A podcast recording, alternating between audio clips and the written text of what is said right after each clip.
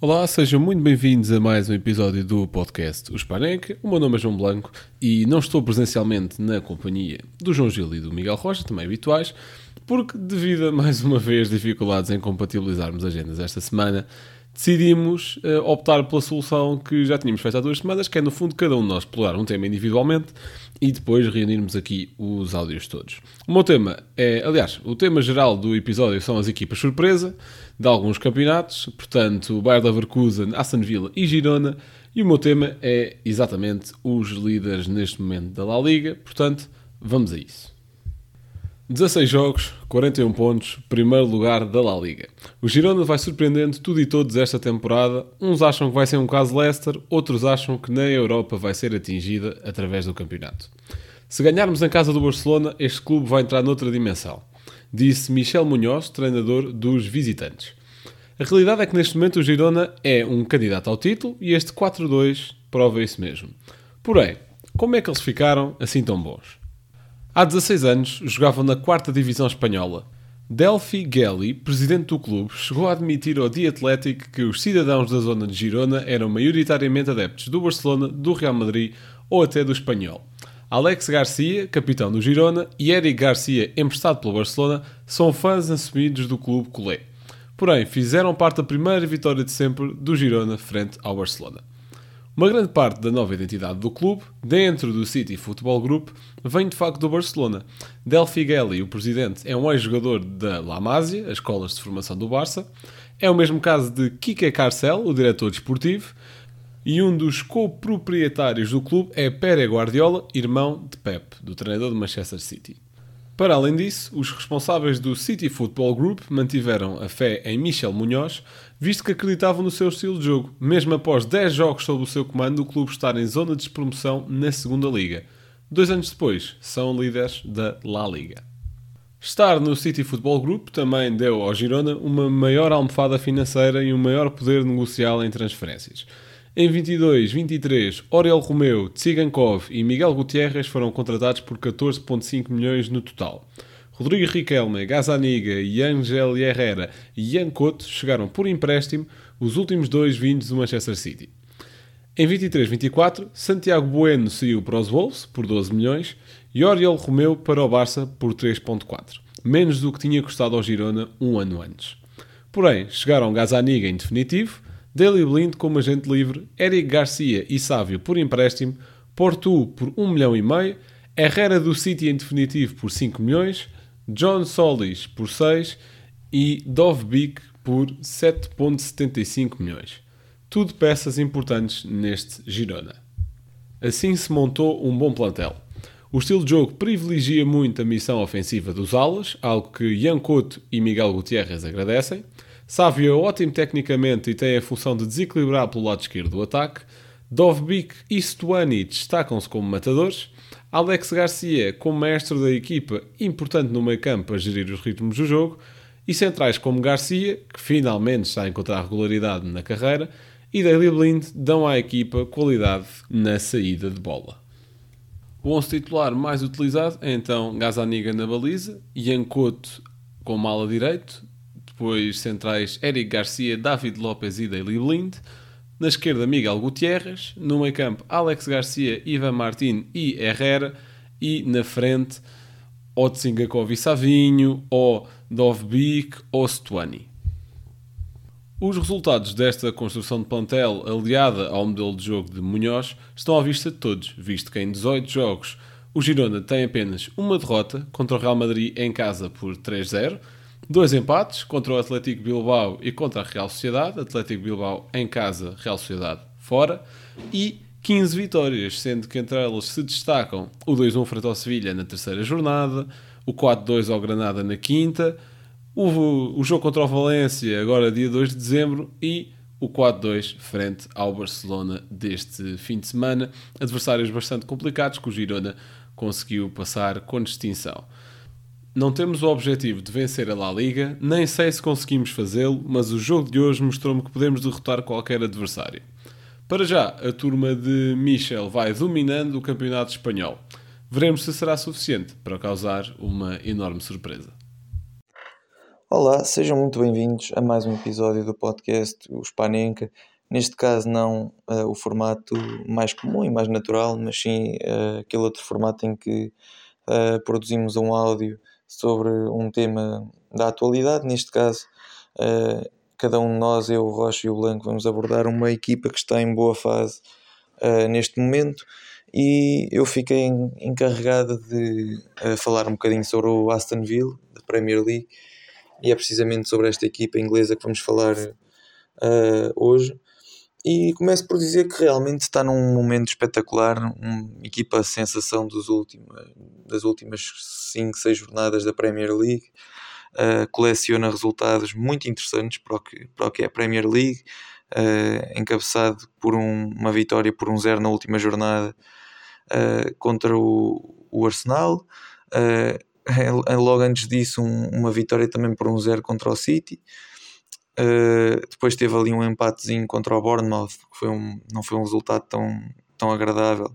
Mas antes disso tinha, tinha ganho também ao, ao Tottenham por 2-1. Uh, 3-1 ao Fulham, como sabemos, a equipa de Marco Silva também é uma equipa extremamente competitiva uh, na, na, no campeonato, na Premier League, e antes disso tinha apenas, uh, isso sim, um resultado negativo, uma, uma derrota com uh, o Nottingham Forest. Uh, Encontra-se neste momento num terceiro lugar, num prestigioso uh, terceiro lugar da, da Premier League, só atrás de Arsenal e Liverpool, uh, tendo neste momento 36 pontos, 35 pontos, sendo que está 2 pontos atrás do Liverpool e apenas um ponto atrás do Arsenal. mas não é só na, nas competições internas, na Premier League, que, que esta equipa tem feito uma boa campanha, certamente na Liga Europa também também tem dado continuidade a, a este bom momento, colecionando 12 pontos em, em 15 possíveis, portanto ganhou uh, 4 dos, dos 5 jogos que, que realizou. Encontra-se num grupo com o Friburgo, a Alemanha, Olympiacos e uma equipa uh, Topola que eu nem, que eu nem vou uh, pronunciar o restante do seu nome porque realmente não, não sei, não tenho essa capacidade. Uh, a única derrota que teve foi então com o Olympiacos por 2-1 uh, e de resto está, está 100% vitorioso uh, na, no seu grupo da Liga Europa e podemos com bastante nível de certeza e nível de confiança garantir que estará presente nos oitavos de final da, da competição. Agora basta saber se é em primeiro ou se é em segundo lugar. Se for em segundo lugar, terá de terá obviamente de jogar um playoff, mas com 12 pontos, destacadamente do, do segundo classificado. Aliás, destacadamente não, está com os mesmos pontos do Friburgo, portanto teremos mesmo de esperar para, para ver quem passa em primeiro, uh, mas penso que o West Ham é preferido, mesmo assim. Uh, vamos agora falar um pouquinho sobre o plantel atual de, de da equipa inglesa uh, e destacar alguns dos principais nomes. Logo, uh, à, à, cabeça o Emiliano Martínez, guarda-redes carismático argentino que ajudou bastante na conquista do último Mundial. Uh, penso que toda a gente conhece, pela, pela, especialmente pela defesa de penaltis, uh, por essa grande capacidade que teve e que demonstrou, e que é realmente Emiliano Martínez é um esteio da, defesa desta equipa. Depois tem uma defesa, uma linha defensiva uh, que joga normalmente com quatro homens, com Paulo Torres com, como titular de defesa central e depois vai alternando, alternando entre Ezri Consa, Diego Carlos, uh, Langley a menos, mas também, também é um grande nome do, do plantel do Aston Villa. E nas laterais tem o um carismático Lucas Dinha, também do, da Premier League, é um jogador que joga lá já há muitos anos. Uh, e do lado direito, Matty Cash. Uh, para, como médios, tem o Bobacar Camara, que é um médio bastante portentoso, bastante físico. Uh, tem o Douglas Luiz, que é sem dúvida uma, uma das, um dos principais organizadores desta equipa. Uh, o Dinamo ali entre a médio defensivo e médio centro com a capacidade de construir muito bem jogo e de chegar à frente com um bom remate de fora. Uh, é um jogador muito importante neste Aston Villa. Depois tem também à frente uh, John McKean, que é um jogador importantíssimo, mas mais ofensivamente também no, no meio, e é o capitão, é um jogador eh, fundamental na dinâmica do Aston Villa. Depois tem nomes como Yuri Tillmans, também emprestado, uh, Nicolas Aniolo já para a frente, Leon Bailey, uh, isto tudo extremos, uh, Moussa Diaby também emprestado do Bayer Leverkusen, um, um extremo muito rápido, o Emiliano Buendia, subejamente conhecido também, mas que neste momento se encontra lesionado, uh, Bertrand, Bertrand Traoré, outro extremo direito muito veloz, e depois o, o seu ponta de lança, que é uma das suas armas preferenciais, uh, que é o Oli Watkins, e que já leva 8 gols e 8 assistências em apenas 16 jogos nesta temporada. Portanto, uh, números muito interessantes para um dos grandes pontas de lança que, que atuam na Premier League neste momento. Uh, portanto, é um plantel muito, muito coeso, com, com bons nomes, com jogadores de elevada qualidade, essencialmente, não só bons nomes, mas jogadores de elevada qualidade.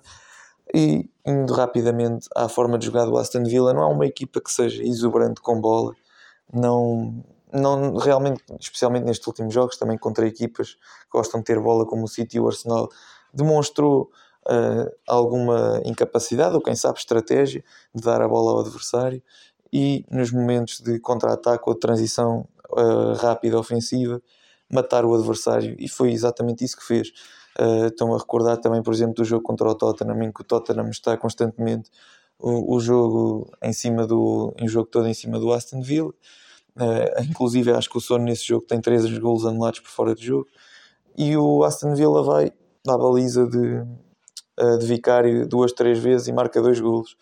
Portanto, é uma equipa extremamente eficaz que se pauta por, um, por um, uma estratégia de uh, organização em ataque, em ataque rápido e sabe defender, tem bastante coesão uh, e, e vale-se disso logo pelo, pelo seu guarda-redes Emiliano Martínez, que também está num, num bom momento. E é isto. Espero que tenham gostado e um abraço. Para um lateral esquerdo como o Grimaldo, que um, ehm, no Benfica não tinha esse tipo de números. Uh, obviamente que acabava por ter alguns golos, principalmente de livre, Uh, acabava por ser sua, as suas maiores participações para golo, obviamente bastantes cruzamentos, cantos, era o homem das bolas paradas do Benfica a maior parte do tempo que cá esteve, ainda assim em 14 jogos ter já 11 participações para golo uh, é algo de, de, absurdo. Para além dele, Boniface, uh, uma contratação ao clube belga do Royal por 20 milhões, um, e é neste momento o, o, melhor marcador do, do Bayer Leverkusen, um, com 8 golos, também 6 assistências, uh, ou seja, com 14 participações para golo, mais 3 que Grimaldi, portanto vemos aqui a diferença que não é muita. Um, mas a verdade é que este Leverkusen está em primeiro lugar com mais 4 pontos, menos um jogo, mais um jogo com o Bayern, ou seja, mesmo o Bayern ganhando, Leverkusen fica com mais um ponto. Nesta primeira volta já defrontou o Bayern, acabou por empatar a, dois, a duas bolas. Um, no fim de semana teve o jogo frente ao Stuttgart, onde também acabou por empatar um igual, depois de uma jornada em que o Bayern perdeu escandalosamente frente ao Frankfurt por 5 bolas a uma, um resultado que acabou por chocar bastante o futebol, o futebol alemão. Um, mas a verdade é que o Leverkusen está a ser, sem dúvida alguma, uma das maiores surpresas desta época. Um, é algo de absurdo o trabalho que Xabi Alonso está a conseguir fazer com esta equipa. É verdade, com jogadores com bastante qualidade. Um, temos jogadores na defesa como Jonathan Tah, Fripong, também outro jogador que está a ter, a ter bastantes participações para golo, uh, nomeadamente na Liga Europa, assim como Grimaldo.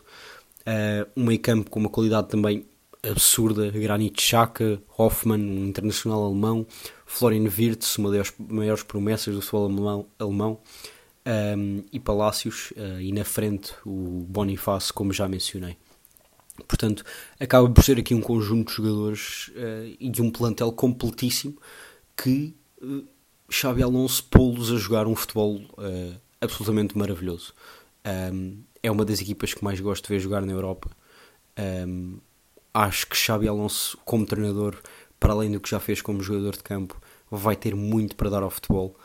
Uh, Fala-se inclusivamente de uma possível transferência para o Real Madrid, tendo em conta que Carlo Ancelotti, no fim da época, deverá arrumar um, à seleção brasileira e, portanto, antecipa-se aqui verdadeiramente um futuro um, de bastante sucesso uh, para, para Xabi Alonso.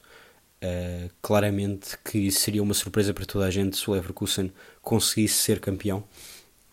Uh, está bem encaminhado para isso, é verdade, vamos apenas na primeira volta ainda, uh, mas o Leverkusen acaba por ser uma equipa bastante, muito uh, consistente. A melhor defesa do campeonato, já foi o melhor ataque, não perde, ainda não perdeu esta época, não perde desde a última jornada da Bundesliga da época passada. Portanto, é, é realmente uma equipa com uma consistência bastante acima, do, acima da média. Uh, leva apenas 3 empates, sendo um deles contra o Bayern, outro contra o Dortmund e outro frente ao Stuttgart.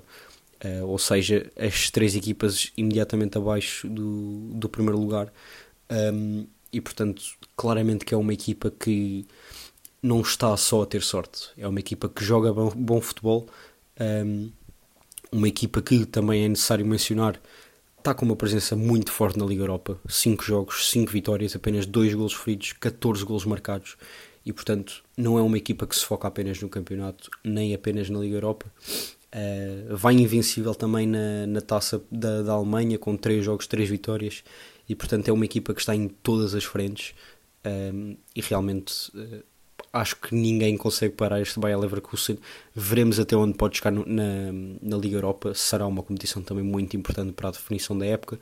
Uh, e na Bundesliga, eu muito sinceramente acredito que nesta fase pode-se dizer que o Leverkusen é claramente um candidato um, à vitória da Bundesliga.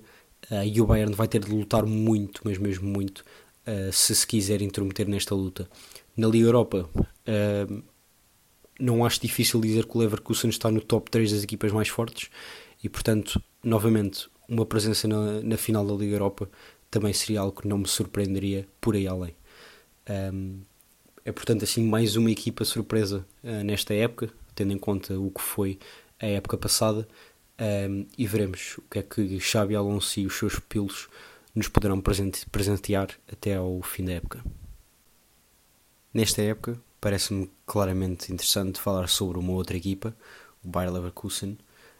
Um, uma equipa que acho que é possível de se dizer que foi uma das que mais evoluiu a comparar com, com a época passada.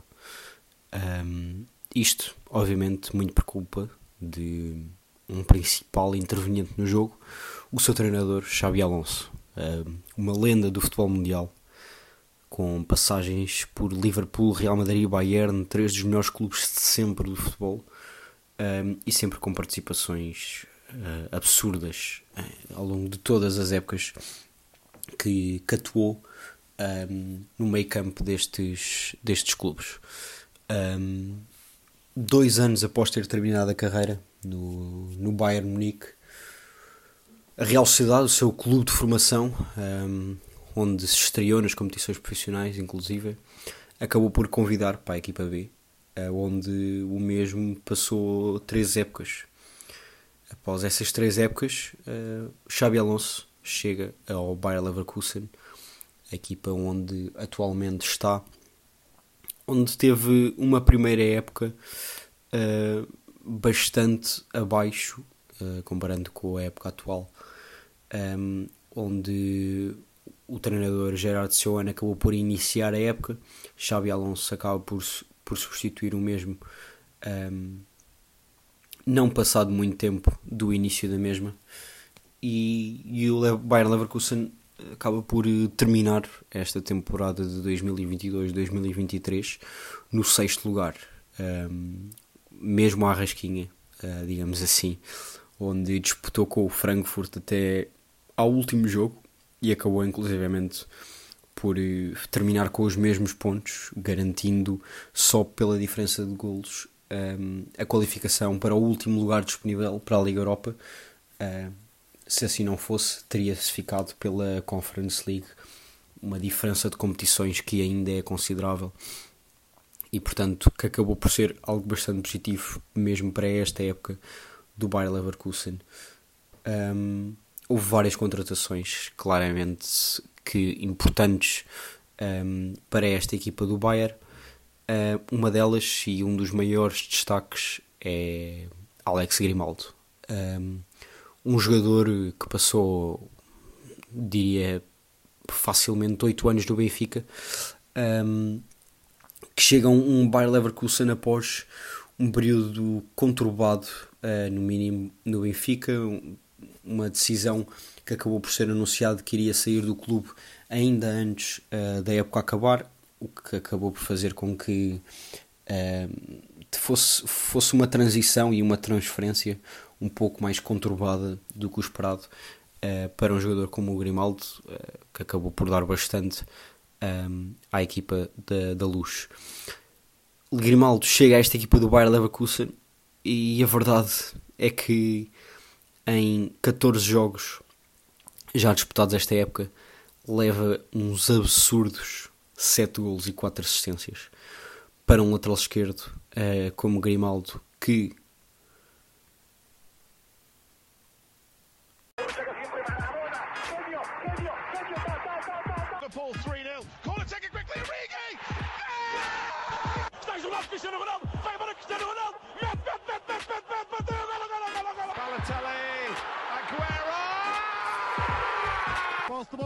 Vai Eder, vai Eder, vai Eder, vai Eder, chuta, chuta, chuta!